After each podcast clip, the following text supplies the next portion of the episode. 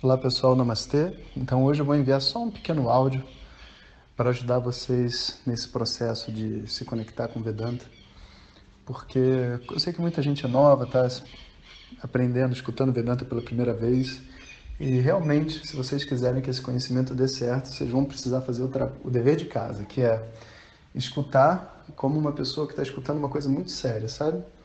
Tipo, não adianta você escutar bebendo Coca-Cola, comendo, deitado na cama, sabe? Não funciona desse jeito. Estuda como se fosse uma coisa que a sua vida dependesse disso, sabe?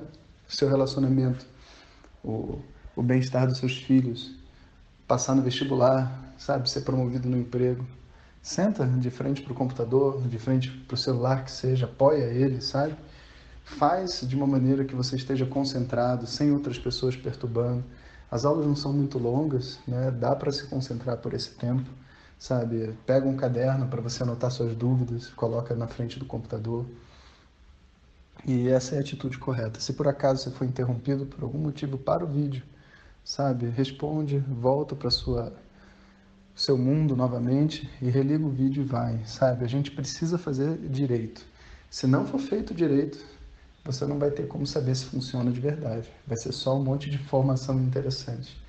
Então, cada palavra, como eu já disse ontem, tem que ressoar dentro do seu coração. Esse é o seu trabalho.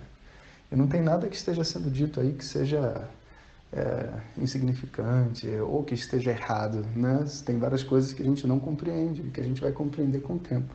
Mas para isso a gente tem que fazer a nossa parte. Ou